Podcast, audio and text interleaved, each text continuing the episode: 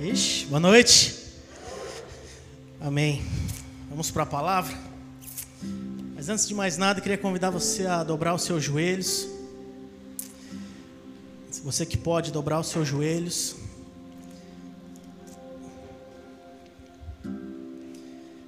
Vamos falar um pouco mais com o nosso Deus. Falar com Deus nunca é demais. Amém?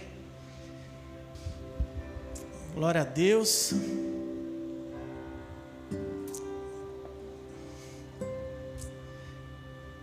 Mim sempre é uma, é uma alegria poder estar aqui e uma grande responsabilidade poder compartilhar sobre a palavra do Senhor, sobre aquilo que Deus ele tem falado e aquilo que realmente o Senhor quer direcionar a nossa vida. E o tema dessa mensagem dessa noite é sobre ser constante. Sabe, é sobre você permanecer constante. E antes de entrar nessa mensagem, eu queria apenas ler um versículo com você. Salmos 24, o salmista vai dizer assim, Salmos 24, verso 3. Desculpa, Gabi, você não estava aí. Você entrou agora aqui. Quem subirá ao monte do Senhor, ou quem poderá permanecer no seu santo lugar? Aquele que é limpo de mãos e puro de coração, que não entrega a sua vida à mentira, nem jura com engano esse receberá uma bênção do Senhor e a justiça do Deus que lhe dá a salvação. Assim é a geração dos que o buscam, dos que buscam tua face, dos que buscam a tua presença, ó Deus de Jacó. Então aqui ele começa com uma pergunta: quem subirá ao monte do Senhor? Ou quem permanecerá ali? Sabe algo que eu quero começar dizendo para você que não é sobre apenas subir, mas é sobre permanecer.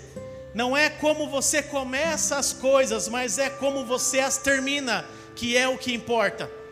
Sabe, é isso que Deus tem falado ao meu coração nesses dias, que não é sobre como eu comecei, mas é realmente como eu vou terminar. Todas as coisas é que realmente vão ter o real sentido e o real valor. E dentro disso eu quero que você abra a sua Bíblia comigo lá em Mateus, no capítulo 25.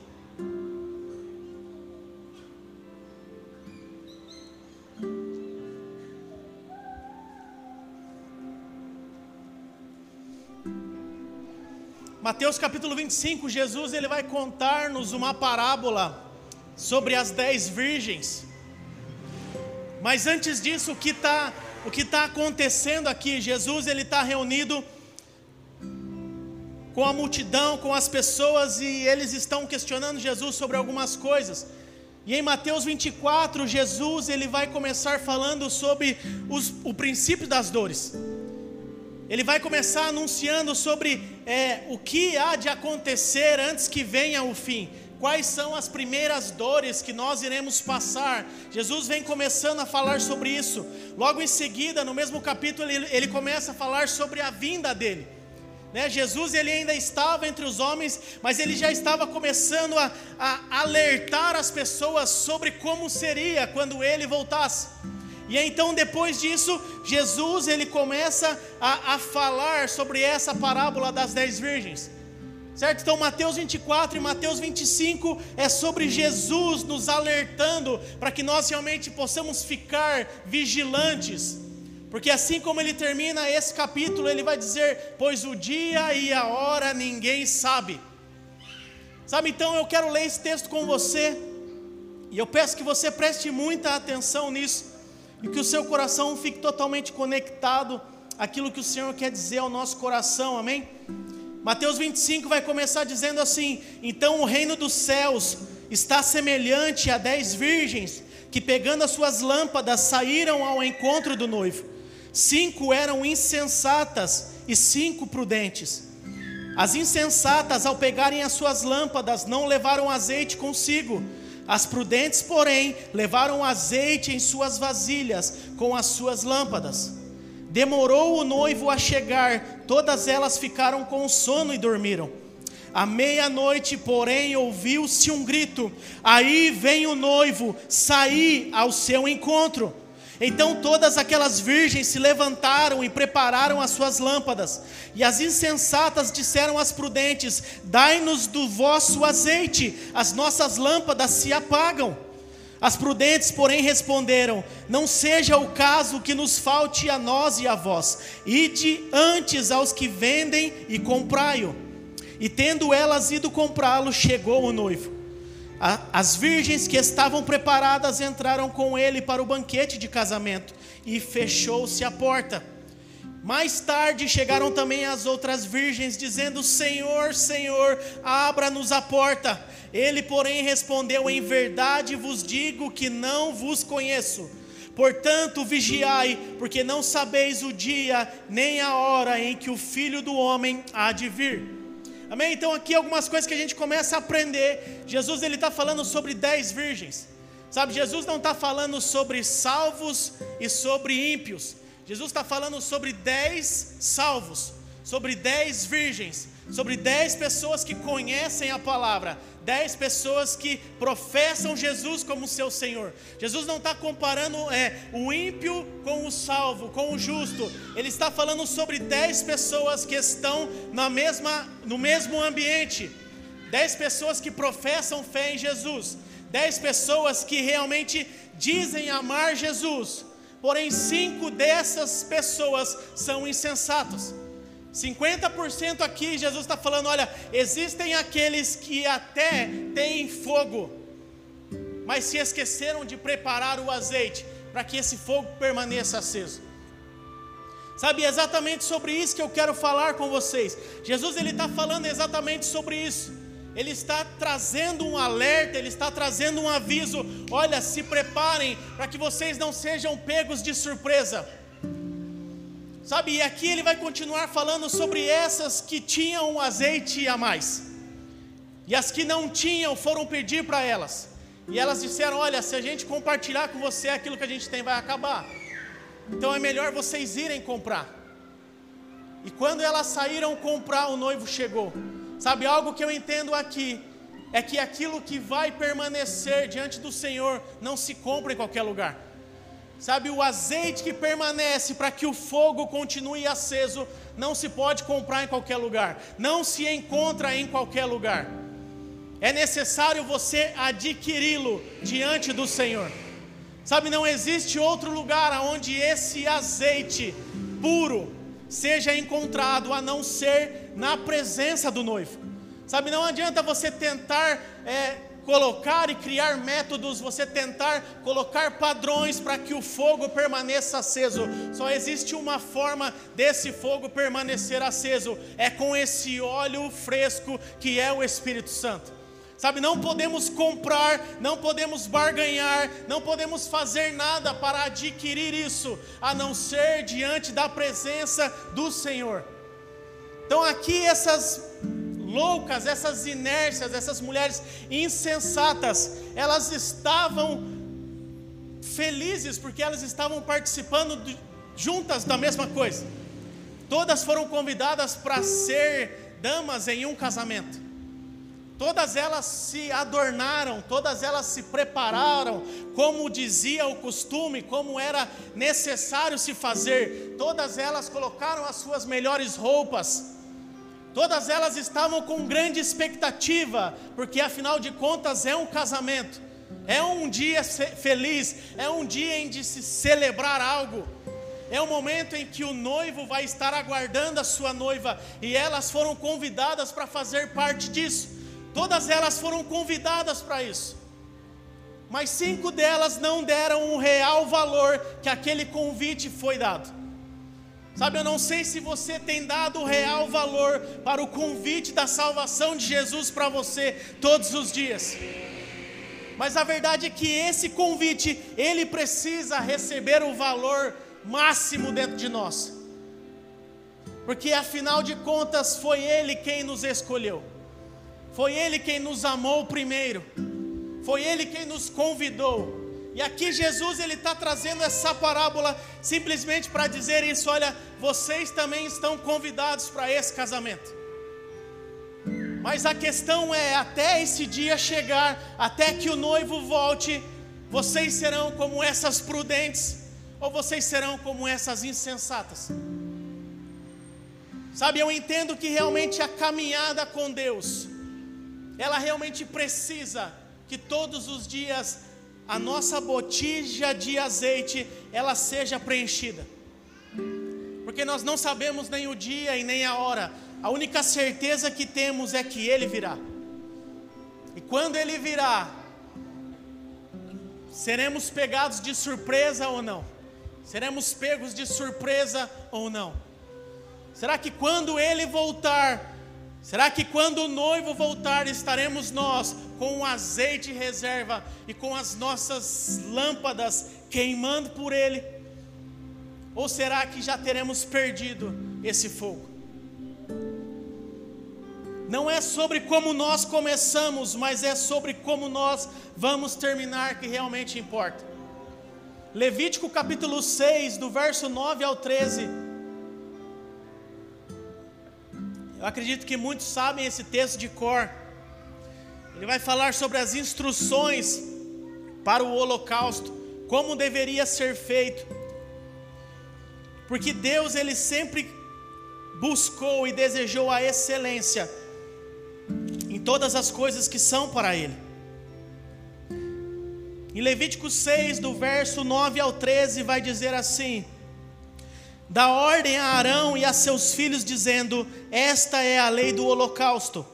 O holocausto ficará sobre a lareira do altar a noite inteira até a manhã seguinte, e nela se conservará aceso o fogo do altar. O sacerdote então vestirá sua túnica de linho e as calças de linho sobre a sua pele, e retirará a cinza que o fogo consumiu do holocausto no altar, e a porá junto ao altar. Depois trocará suas vestes e vestirá as outras, e levará a cinza para fora do arraial a um lugar limpo. O fogo sempre se conservará aceso sobre o altar, não se apagará Cada manhã um sacerdote acenderá a lenha nele, e sobre ele porá em ordem o holocausto, e sobre ele queimará a gordura das ofertas pacíficas. O fogo arderá continuamente sobre o altar, não se apagará. Aqui Deus ele está dando uma ordem ao sacerdote, e essa ordem ela nos alcança até os dias de hoje. É responsabilidade nossa manter este fogo aceso é responsabilidade única e exclusiva nossa manter esse fogo aceso. É responsabilidade sua manter o fogo do altar aceso, manter o holocausto em ordem, o altar em ordem. É responsabilidade nossa manter todas as coisas no devido lugar, para que o fogo do Senhor permaneça queimando dentro de nós. Vocês estão aqui? Amém? Sabe, eu entendo que realmente a vontade de Deus é despertar a sua igreja para realmente viver,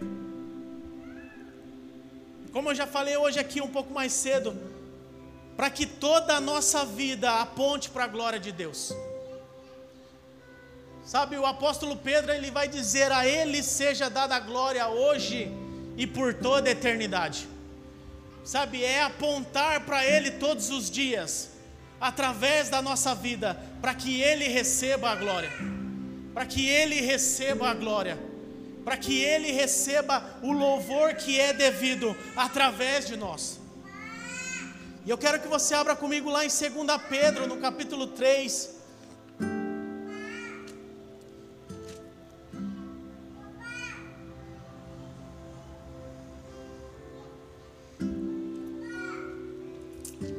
Aleluia.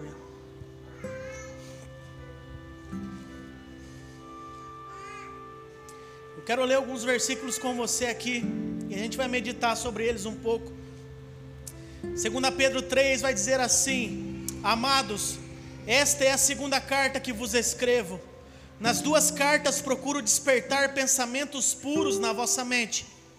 Quero que vos lembreis das palavras que já vos foram ditas pelos santos profetas e do mandamento do Senhor e Salvador, dado mediante aos vossos apóstolos Sabei primeiro que nos últimos dias virão escarnecedores, andando segundo seus próprios desejos e dizendo: Onde está a promessa da sua vinda? Desde que os pais dormiram, todas as coisas permanecem como desde o princípio da criação. Até aqui por enquanto. Então aqui o apóstolo Pedro ele está trazendo uma advertência aos santos, ele está trazendo uma advertência ao povo de Deus. Ele está dizendo: olha, eu quero que vocês saibam em primeiro lugar que nos últimos dias se levantarão escarnecedores, se levantarão aqueles que vão olhar para você e vai dizer assim: aonde está esse Jesus que você há tanto tempo fala que vai voltar? Desde que os nossos pais morreram, nós ouvimos isso. E aonde ele está que até hoje não voltou?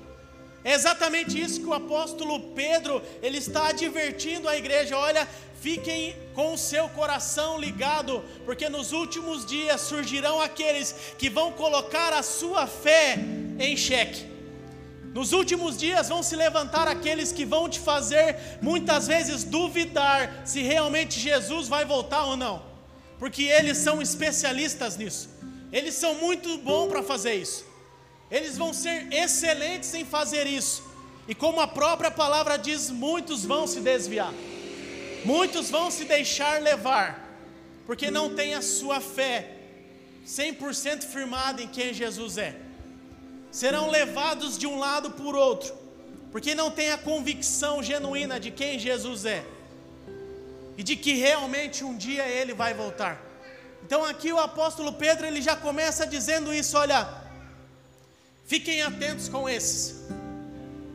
No versículo 5 ele vai dizer assim: Eles de propósito ignoram isto, que pela palavra de Deus, já desde a antiguidade, existiram os céus e a terra, que foi tirada da água e no meio da água subsiste. Porque essas coisas também pereceu o mundo de então, coberto pelas águas do dilúvio. Os céus e a terra que existem agora, porém, pela mesma palavra, têm sido guardados para o fogo, sendo reservados para o dia do juízo e da perdição dos homens ímpios. Amados, não ignoreis uma coisa: que um dia para o Senhor é como mil anos, e mil anos como um dia. O Senhor não retarda a sua promessa, ainda que alguns a tenham por tardia ele é longânimo para convosco, não querendo que ninguém se perca, senão que todos venham a arrepender-se. Então aqui o apóstolo está dizendo: olha, esses, eles são ignorantes, cara. Eles fazem isso de propósito, porque eles ignoram uma certeza. Assim como um dia as águas do dilúvio trouxeram juízo sobre a terra, mais uma vez o Senhor voltará e trará juízo novamente. Eles ignoram isso. Eles ignoram porque eles sabem que assim como esse céu e terra um dia não eram nada, era sem forma e vazia, e uma palavra trouxe vida a todas as coisas, e uma ação de Deus trouxe juízo, assim o Senhor fará novamente mas eles fazem de propósito, ignorando essas coisas. Mas o apóstolo ele vai dizer: Olha, a vocês saibam uma coisa: um dia para o Senhor é como mil anos, e mil anos como um dia. Sabe, ele está nos alertando sobre o dia em que o Senhor virá. E ele vai continuar dizendo no verso 11, no verso 11: Havendo, pois, de perecer todas essas coisas, que pessoas não deveis ser em santidade e piedade, aguardando e desejando ardentemente a vinda do dia de Deus, em que os céus em fogo se dissolverão e os elementos ardendo se fundirão. Ele está dizendo: olha, sabendo todas essas coisas, que tipo de pessoas vocês não devem ser? Sabendo todas essas coisas que hão de acontecer, que tipo de pessoas nós devemos ser? Pessoas que aguardam e anseiam o dia da vinda do Senhor. Em outras versões vão dizer apressando e aguardando o dia do Senhor. Sabe, é viver de uma forma em que se fosse por você, Jesus voltava hoje. Sabe, é viver de uma forma com que todos os dias a nossa vida seja para um propósito só: fazer com que o mundo conheça a glória de Deus. Vocês estão aqui ainda?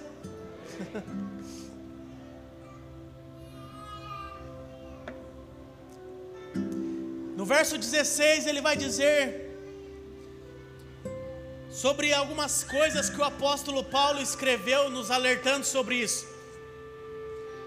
E ele vai dizer assim: olha, os insensatos, os, in, os inconstantes, eles distorcem a palavra para a sua própria perdição. Sabe, o apóstolo Pedro, ele está dizendo: olha, as palavras de Paulo muitas vezes elas são de difícil entendimento, mas os inconstantes a, a distorcem. Por quê? Porque é mais fácil distorcer para aquilo que é bom para mim do que realmente viver na plenitude do que é a verdade. É muito mais fácil corromper as Escrituras do que entender que eu sou corrompido.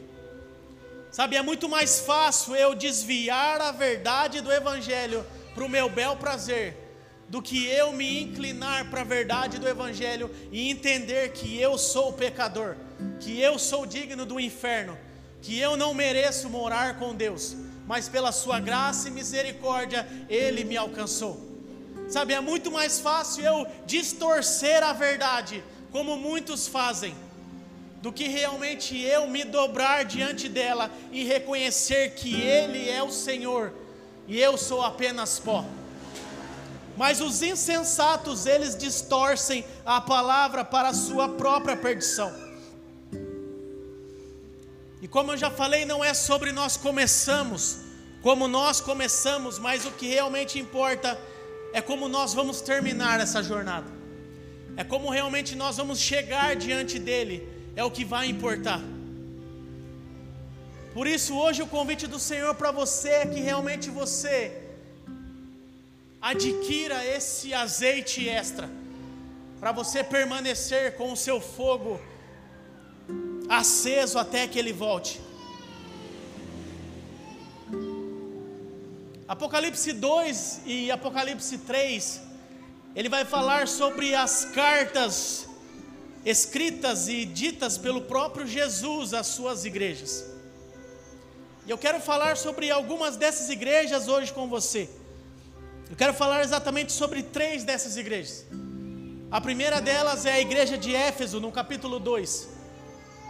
A igreja de Éfeso é uma igreja que Deus ele vai trazer é, algumas coisas realmente relevantes que aquela igreja vive, alguns pontos positivos que aquela igreja vive. Mas existe um ponto que essa igreja deixou de viver, e é exatamente esse ponto que o Senhor, no capítulo 2, ele vai alertar essa igreja para que eles voltem. Apocalipse capítulo 2 vai dizer: Ao anjo da igreja de Éfeso escreve: Isto diz aquele que tem na mão direita as sete estrelas que anda no meio dos sete candeeiros de ouro. Conheço as tuas obras, o teu trabalho e a tua perseverança. Sei que não suportas os maus, que puseste à prova os que se dizem apóstolos e não o são, e descobriste que eram mentirosos. Então aqui Jesus ele está falando: olha, eu conheço as suas obras, eu conheço a sua fama, igreja de Éfeso. Olha, eu conheço vocês, eu conheço o trabalho e a perseverança de vocês. E muito mais do que isso, eu sei que vocês não aceitaram aqueles que se diziam apóstolos, mas que eram mentirosos. Isso é algo muito bom para vocês, igreja de Éfeso. Porém, contra ti eu tenho uma coisa: vocês abandonaram o primeiro amor. Sabe, eu acho que esse é o ponto, cara, que mais dói. Sabe, eu não sei se um dia você já teve que fazer isso com seu filho, mas um dia eu já tive que fazer isso com a minha filha. Eu falei todas as qualidades boas que ela tinha. Olha, filha, você é linda, você é obediente, você é maravilhosa, papai te ama. Mas olha, isso aqui você falhou. Cara, vê aquele olhinho cheio d'água. E eu acho que esse é o ponto que deve realmente doer em nós. Sabe, eu quero que você, dentre dessas igrejas que eu vou falar aqui, se você se identificar com alguma delas, que realmente nessa noite você corra de encontro ao conserto do Senhor. Sabe, talvez hoje você seja a igreja de Éfeso, que tem trabalhado com perseverança, que tem feito grandes coisas, que não aceita a palavra de qualquer um, mas você abandonou o primeiro amor. Sabe, você esfriou na fé. Você já não é mais aquele crente fervoroso que você era antes. Você já não é mais aquele que buscava ao Senhor como se fosse a última coisa da sua vida, como se fosse algo de maior valor para você, como se nada mais importasse a não ser buscar a face do Senhor. Talvez hoje você é como a igreja de Éfeso, você abandonou o primeiro amor. E nessa noite o convite do Senhor para você é: lembra-te de onde caíste. Você que abandonou o primeiro amor, lembra-te de onde caíste, arrepende-te e pratica as primeiras obras. Se não te arrependeres, brevemente virei e te removerei do seu lugar, o teu candeeiro, se não te arrependeres. Tens, porém, a teu favor que odeias as obras dos nicolaítas. Olha, Deus está falando: olha, vocês têm algo a seu favor, mas vocês abandonaram o primeiro amor. Então lembrem-se hoje da onde vocês caíram e se arrependam. No verso 7 ele vai dizer: Quem tem ouvidos, ouça o que o Espírito diz às igrejas. Ao que vencer, darei o direito de comer da árvore da vida que está no paraíso de Deus. Então, a primeira igreja que eu quero falar com vocês é sobre a igreja de Éfeso. Sabe o que é mais tenso em tudo isso? É que Jesus ele está falando para João escrever. E João foi um dos pastores da igreja de Éfeso. João foi um dos líderes da igreja de Éfeso. E agora ele está ouvindo Deus dizer da igreja que ele mesmo um dia liderou, que essa igreja esfriou no amor. Cara, é a mesma coisa que Deus chegar hoje para o pastor Danilo e falar assim: olha, eu, eu tenho muitos pontos positivos sobre a rua, mas eu tenho uma coisa contra vocês. Vocês perderam o primeiro amor. Cara, que desesperador deve ser você ouvir isso do seu Senhor. Olha, vocês têm muitas coisas boas, Rua mas vocês perderam o primeiro amor. Sabe o que mais dói é que existem muitas igrejas de Éfeso espalhadas pelo mundo hoje. Igrejas que perderam o primeiro amor. Igrejas em que o amor já não é mais como no começo. Igrejas em que o fogo se apagou. Igrejas em que as suas lamparinas não têm mais azeite para queimar. E elas estão tentando comprar um azeite falso para produzir um fogo falso. Mas isso não permanece. Não tem como comprar esse fogo. O fogo genuíno somente um pode nos dar, que é o Espírito Santo. A segunda igreja que eu quero falar está no capítulo 3, que é a igreja de Esmirna. Esmirna. Esmirna. Lembra dessa? Esmirna. E a igreja de Esmirna é algo muito lindo, cara, e poderoso. Porque Jesus ele vai trazer para ela sobre as coisas que virão, sobre o que essa igreja vai enfrentar. Mas Jesus ele não está dizendo isso para que essa igreja fique com medo, mas para que ela se prepare para os dias que virão, para que realmente ela permaneça com o seu fogo aceso, para quando esse dia chegar, eles não sejam pegos de surpresa. E no capítulo 2, é, está no capítulo 2, no verso 8, vai dizer assim: Ao anjo da igreja de Esmirna escreve: Isto diz o primeiro e o último, o que foi morto e reviveu. Conheço a tua tribulação e a sua pobreza, mas tu és rico.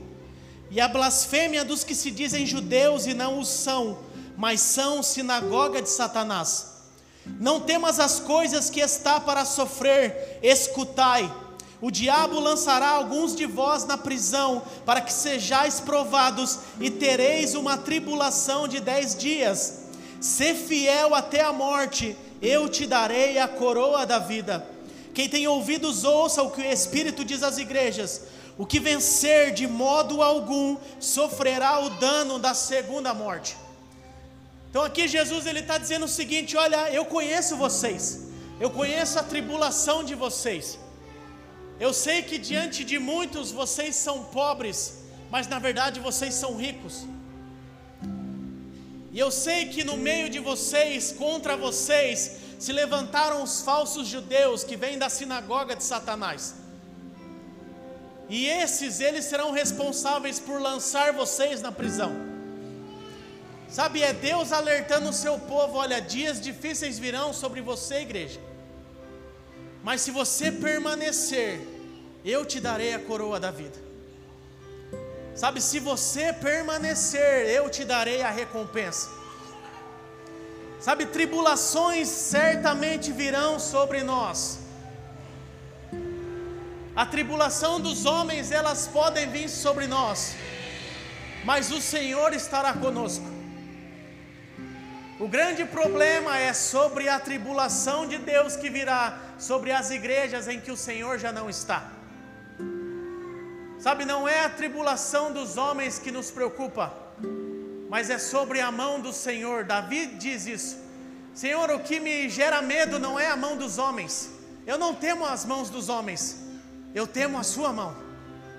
É a Sua mão que me causa medo, Deus, não é a mão dos meus inimigos não é o que os homens podem fazer, porque o máximo que os homens podem fazer é tirar a minha vida aqui. E quando isso acontecer, eu abrirei os meus olhos e verei o meu Senhor. Então não é a mão dos homens que deve gerar medo na igreja, mas é a mão de Deus que deve nos causar temor. E muitas dessas igrejas já perderam o temor pela mão do Senhor. Muitos temem os homens, mas já não temem mais a Deus. E aqui o Senhor ele está alertando a igreja de Esmirna: olha, o diabo vai lançar muitos de vocês na prisão para testar vocês, para saber se vocês vão permanecer ou não. Mas uma coisa eu digo: permaneçam fiéis, porque aos que permanecerem eu darei a coroa da vida. Sabe, eu vou dar uma recompensa para vocês que homem nenhum pode dar, que somente o Senhor pode nos dar, mas precisamos permanecer. E a terceira e última igreja que eu quero falar com vocês, esta está no capítulo 3, que é a igreja de Laodiceia. Eu acho que essa é uma das igrejas em que realmente nós precisamos orar para que nunca nos tornemos como a igreja de Laodiceia. A igreja de Laodiceia é a igreja em que Deus vai falar assim: olha, vocês se tornaram mornos, e porque vocês são mornos, eu estou a ponto de vomitar vocês da minha boca, porque vocês não são nem quente nem frio, quem dera vocês fossem quente, mas porque vocês não são nenhum nem outro, vocês são inconstantes, vocês estão em cima do muro, eu vou vomitar vocês da minha boca. Sabe, eu não sei se você já passou por isso, mas quando você vai vomitar é porque algo está te incomodando. E é exatamente isso que Deus está dizendo para a igreja de Laodiceia: olha, vocês se tornaram um povo que me incomoda, vocês se tornaram uma ânsia para mim, porque vocês são inconstantes, vocês ora professam quem eu sou, horas vocês me negam. Vocês não são nem 100% meu e nem 100% do Satanás. Vocês são inconstantes e isso está me causando ânsia. Sabe, realmente que nós possamos começar a dizer: Senhor, não nos permita nos tornar esse povo. E no versículo 20 ele vai dizer: Olha, eu estou à porta e bato. Sabe o que é mais lindo? É que, mesmo uma igreja se tornando uma ânsia para Ele, Ele ainda está na porta batendo. E diferente das outras igrejas, nessa igreja, Jesus já está do lado de fora, Ele já nem está dentro mais, Ele está lá fora batendo na porta. Sabe, hoje eu não sei se você é essa igreja, em que Jesus já nem habita mais dentro mas ele está do lado de fora batendo na porta. E o convite do Senhor hoje é: se você ouvir e abrir essa porta, eu vou entrar. Mas você precisa ouvir Ele bater na porta. A verdade é que Ele já está batendo na porta há muito tempo. Mas essa igreja não está ouvindo Ele bater. E se hoje você é esse alguém, que realmente você ouça o Senhor bater na porta e abra para que Ele possa entrar. Não perca a oportunidade de deixar o Senhor entrar e mudar todas as coisas. Sabe, eu falo por experiência própria, que um dia eu já fui como a igreja de Laodiceia. Um dia, quando eu me parei para pensar, Jesus já estava do lado de fora. Um dia eu fui esse alguém morno. Um dia eu já fui esse incômodo para Deus, essa ânsia dentro de Deus. E quando você tem essa percepção, isso causa desespero. Precisa causar um desespero em nós. Meu Deus, não me permita novamente me tornar uma ânsia para você. Todos nós um dia fomos essa ânsia para o Senhor. Todos nós um dia fomos esses que causaram esse sentimento dentro de Deus, mas Ele nos amou. Ele nos deu uma nova chance, uma nova oportunidade, para que realmente nós pudéssemos nos tornar como um cheiro agradável às Suas narinas. Esse é o real sentido do sacrifício de Jesus, nos tornar uma oferta agradável a Deus. É isso que o sacerdote tinha que fazer no altar do holocausto: preparar uma oferta agradável a Deus, que chegasse a Ele e agradasse as suas narinas. Mas era necessário preparar, organizar todas as coisas, era necessário diligência, era necessário ter uma responsabilidade. Era necessário acordar todos os dias, tirar a lenha que já se queimou e colocar uma lenha nova, e não permitir que aquele fogo se apagasse. Era uma responsabilidade do sacerdote, e é uma responsabilidade nossa nos dias de hoje. Sabe, eu não sei como você tem vivido os seus dias até aqui, mas uma das coisas que que mais me marca na palavra, está lá em 1 Pedro, no capítulo 4, no verso 17. 1 Pedro 4,17, porque chegou a hora de começar o julgamento pela casa de Deus. E se começa por nós, qual será o fim daqueles que desobedecem ao Evangelho de Deus? Sabe, o apóstolo está dizendo: olha, chegou a hora de começar o julgamento. E esse julgamento começa pela casa de Deus. Esse julgamento não vai começar por aqueles que não o conhecem. Esse julgamento vai começar por aqueles que o conhecem muito bem. E se esse julgamento começa por nós que o conhecemos, como será sobre aqueles que não o conhecem? Sabe, nós precisamos realmente entender, Apocalipse começa quando Jesus ele chama João para trazer sobre as coisas que hão de acontecer no fim. E o primeiro alerta que Deus faz questão de deixar é para as suas igrejas. Sabe, a primeira coisa que Jesus faz é alertar os seus, para que você não chegue naquele dia e fale assim: Eu não sabia de nada, eu não sabia de nada, sou inocente nisso. Não, você não é inocente. Você sabia muito bem. Você só não se preparou como deveria. Por quê? Porque esse casamento não era tão importante para você. Mas você sabia o que estava para acontecer. E nós realmente precisamos entender, sabe, uma das coisas que, que Jesus tem falado muito ao meu coração, não sei se isso faz sentido para você, mas faz sentido para mim. Que a igreja, ela é o termômetro do mundo.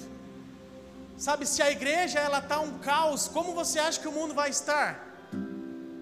Se a igreja ela permanece indiferente diante de todas as coisas que estão acontecendo ao seu redor, como o resto do mundo não vai estar? Se a igreja não se posiciona e ocupa o seu lugar, como o resto do mundo não vai ficar?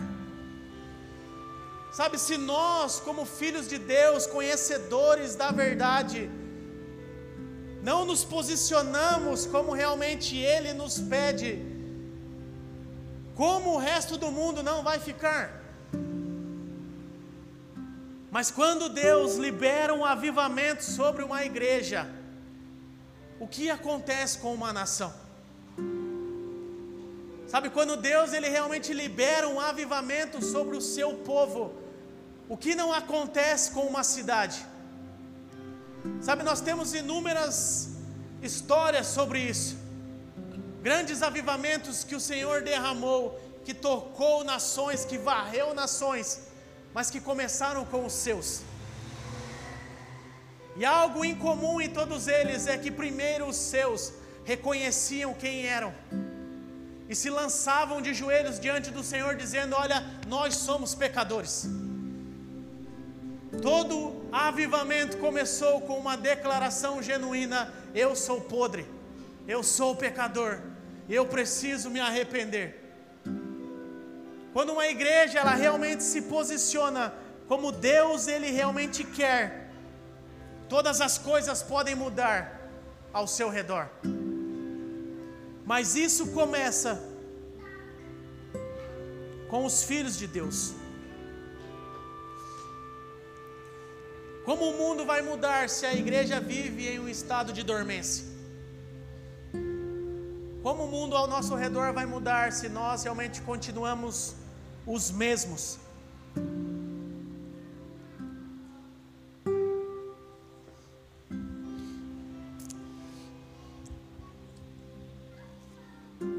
Sabe, é algo que eu quero que realmente seu coração hoje entenda nesse dia é que o Senhor espera que você seja constante na fé, que você realmente se posicione como deve se posicionar. Sabe, mulheres, como os seus maridos e os seus filhos vão crer se vocês são inconstantes dentro de casa? Sabe, maridos, como as suas esposas e os seus filhos vão queimar de amor por Jesus se você é um sacerdote meia-boca dentro da sua casa? Sabe, filhos, como seus pais vão querer Jesus se eles não veem Jesus em você? Sabe como as pessoas ao nosso redor vão querer viver aquilo que nós falamos que amamos, se elas não veem Jesus em nós? Sabe, nós realmente precisamos nos posicionar, porque não é como nós começamos, mas é como nós terminamos que importa. Sabe, não é sobre um começo extraordinário, mas é sobre a persistência e a permanência, é ser constante. Quem subirá ao monte do Senhor e quem vai permanecer lá? Não é só apenas subir, mas é permanecer. Sabe, subir muita gente sobe, mas permanecer poucos conseguem. Sabe, eu não sei se você já viu alguém tentar subir o Everest. Cara, muita gente tenta subir, mas são poucos que chegam ao topo.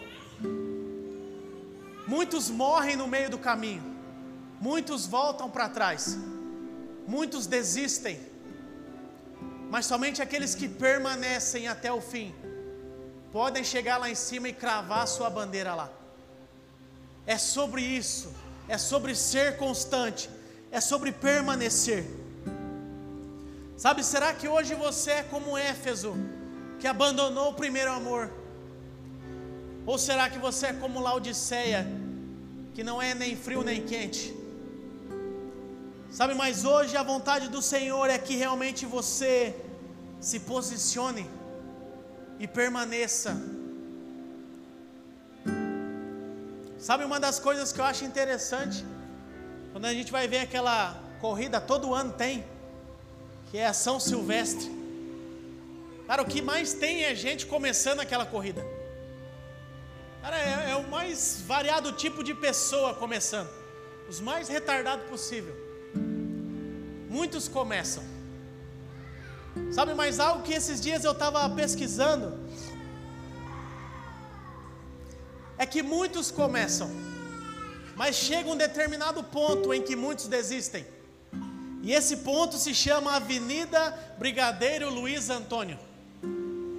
É a última subida antes de chegar na Paulista. E muitos, quando olham para a subida, já para. Outros, nos primeiros passos, já cansam, a perna da cãibra, da sede, desiste.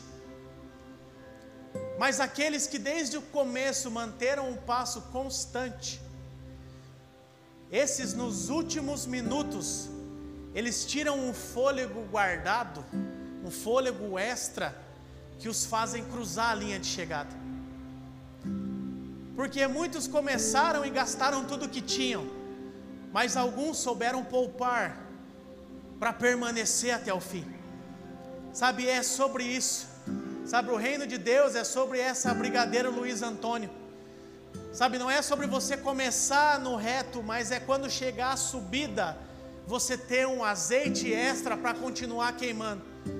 É quando os dias se tornarem mais difíceis, você ter azeite para que o fogo não se apague.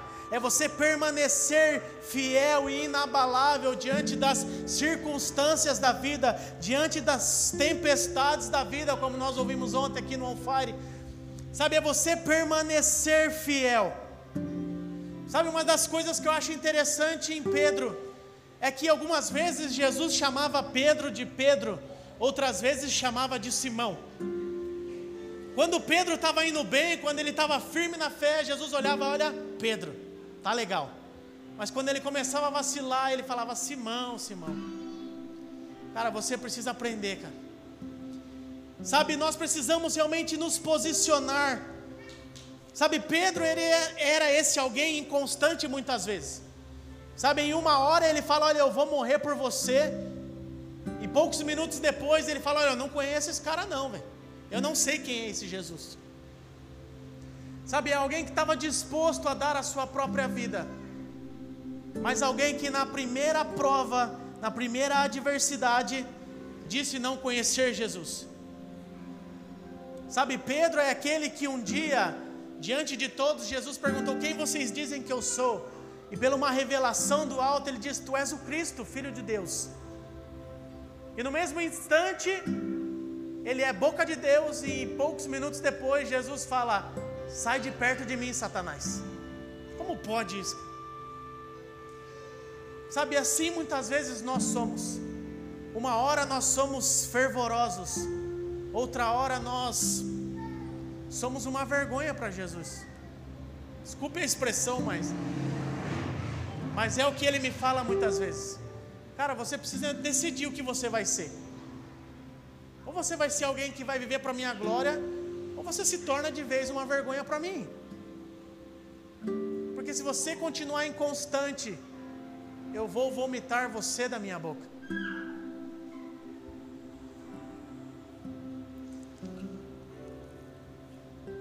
E em João, no capítulo 21, a gente já está encerrando.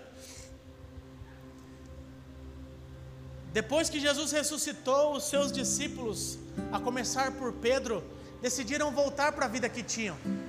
Ah, vamos voltar a pescar, vamos voltar a fazer o que a gente sabia fazer.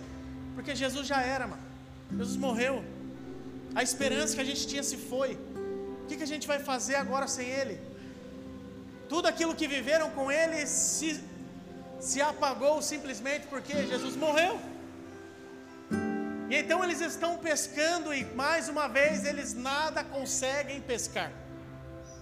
Mais uma vez, pela força do seu braço, eles não conseguiram fazer nada.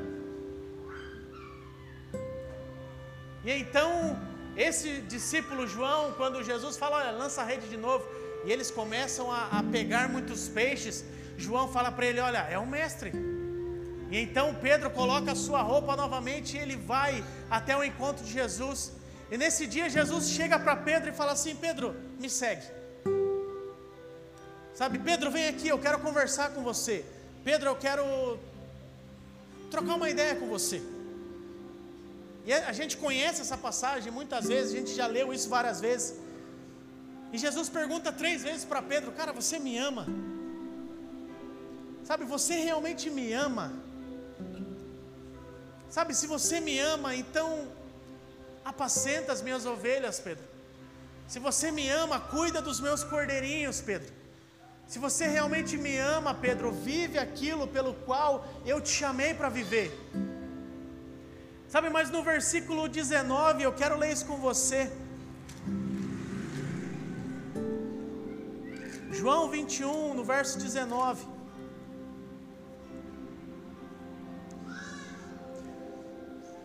Jesus ele já tinha falado para Pedro a, exatamente a forma como Pedro ia morrer para glorificar o nome de Deus. No verso 19 vai dizer assim: Jesus disse isso, significando com que tipo de morte havia ele de glorificar a Deus. Então lhe disse: Segue-me. Pedro voltando-se viu o que viu que o seguia o discípulo a quem Jesus amava, nas, que na ceia se reclinara sobre o seu peito e dissera: Senhor, quem é que há de te trair? Vendo-o, Pedro perguntou a Jesus: Senhor, e deste o que será? Jesus lhe respondeu: Se eu quero que ele permaneça até que eu venha, o que te importa? Segue-me tu. Sabe, quando eu li isso aqui, uma das coisas que Jesus começou a falar comigo é: pare de olhar para os outros ao seu redor. Sabe, pare de olhar para aqueles que estão à sua volta. Jesus mandou você segui-lo. Mas Jesus e esse aqui, cara, esquece ele. Me segue você. Mas Jesus e as pessoas ao meu redor, esquece elas, me segue você. Pare de jogar as suas desculpas em cima dos outros e me siga você. Pedro, eu não estou perguntando para ele se ele me ama, eu estou perguntando para você. Sabe, olha no meu olho e responda com sinceridade: Você me ama, então me segue. Ah, mas e ele? Esquece ele. Ah, Jesus, eu estou num lugar que ninguém mais quer queimar por você. Esqueça eles. Eu estou perguntando para você. A conversa é direta com você. Eu não estou terceirizando a conversa. A minha conversa é com você. Você me ama. Mas Jesus, você me ama. É o que importa para Ele. Jesus, as coisas estão difíceis, mas e aí você? Você me ama. Então me segue. Sabe, me segue. Sabe, hoje o convite de Jesus para você é pare de dar desculpas. Pare de jogar as suas desculpas em cima dos outros. Jesus, eu estou num ambiente onde só tem lobo e eu sou, o único cordeiro. Cara, eu não perguntei isso para você. Eu só perguntei se você me ama. Se você me ama, então prova me seguindo. Se você me ama, então viva para minha glória. Se você me ama, então viva a sua vida que aponte para a minha glória. Sabe, ao ponto de chegar como o apóstolo Paulo em 2 Timóteo 4, 7, 8, quando ele fala: Combati o bom combate, terminei a carreira e guardei a fé. Sabe, se você me ama, então me segue. Porque se você permanecer até o fim, você vai receber a recompensa. Sabe, se você permanecer até o fim, você vai receber a coroa, você vai receber a vida eterna, você vai receber o prêmio da sua gloriosa vocação, você vai receber a recompensa dos santos, o prêmio daqueles que amam Jesus, se você permanecer. Sabe, hoje o que eu tenho para te dizer é exatamente isso. Sabe, eu não sei como está o fogo no seu coração. Sabe, eu não sei se as suas lâmpadas elas têm azeite reserva. Mas hoje é a noite em que o Senhor tem desse azeite disponível para você. Um óleo fresco para você, que não se compra em qualquer lugar. Não é um azeite corrompido, não é um azeite falsificado mas é um azeite genuíno. Isso ele tem de graça para aqueles que querem. Peça e lhe será dado. Bata que vai se abrir. Mas isso é somente para aqueles que permanecerem.